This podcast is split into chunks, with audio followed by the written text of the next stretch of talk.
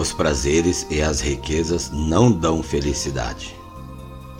Disse eu no meu coração: Ora, vem, eu te provarei com a alegria. Portanto, goza o prazer. Mas eis que também isto era vaidade. Do riso disse: Está doido, e da alegria, de que serve esta?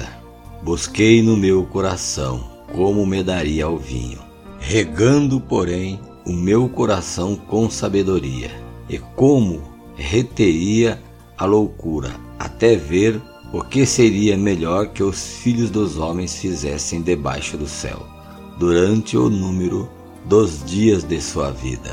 Fiz para mim obras magníficas, edifiquei para mim casas, plantei para mim vinhas.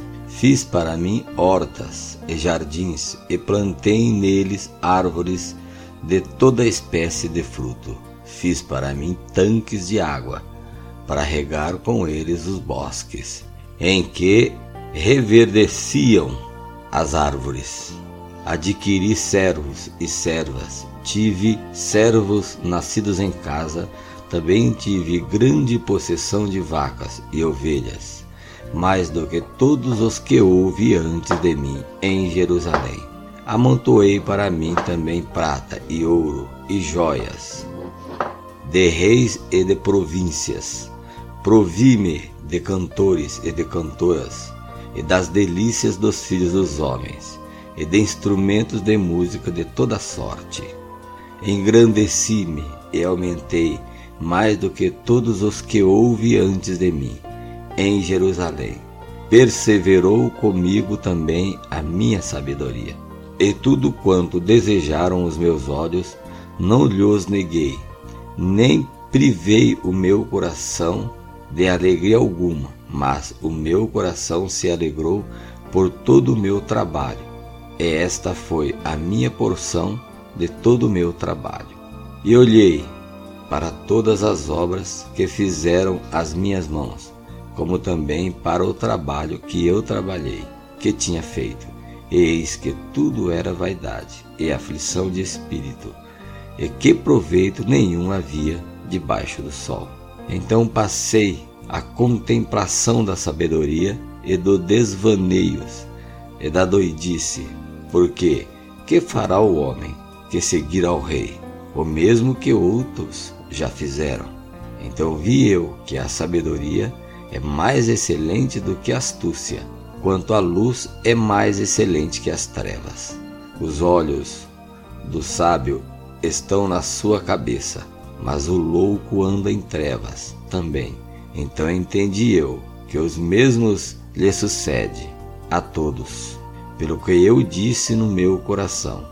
Como acontece ao tolo, assim me sucederá a mim, porque então busquei eu mais a sabedoria. Então disse no meu coração que também isso era vaidade, porque nunca haverá mais lembrança do sábio do que do tolo, porquanto de tudo nos dias futuros haverá total esquecimento. E como morre o sábio, assim morre o tolo. Pelo que aborreci esta vida, para que a obra que se fez debaixo do sol me era penosa. Sim, tudo é vaidade e aflição de espírito. Também eu aborreci todo o meu trabalho, em que trabalhei debaixo do sol, visto como eu havia de deixá-lo ao homem que viesse depois de mim. E quem sabe se será sábio ou tolo, contudo, ele se assenhorará de todo o meu trabalho em que trabalhei, em que me ouve sabiamente debaixo do sol. Também isso é vaidade.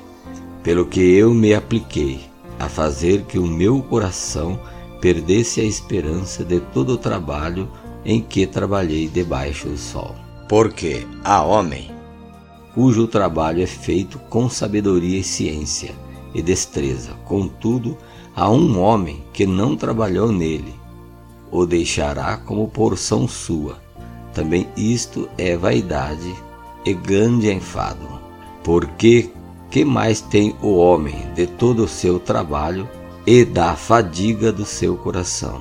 em que ele anda trabalhando debaixo do sol, porque todos os seus dias são dores, e a sua ocupação é desgostos. Até de noite não descansa o seu coração. Também isso é vaidade.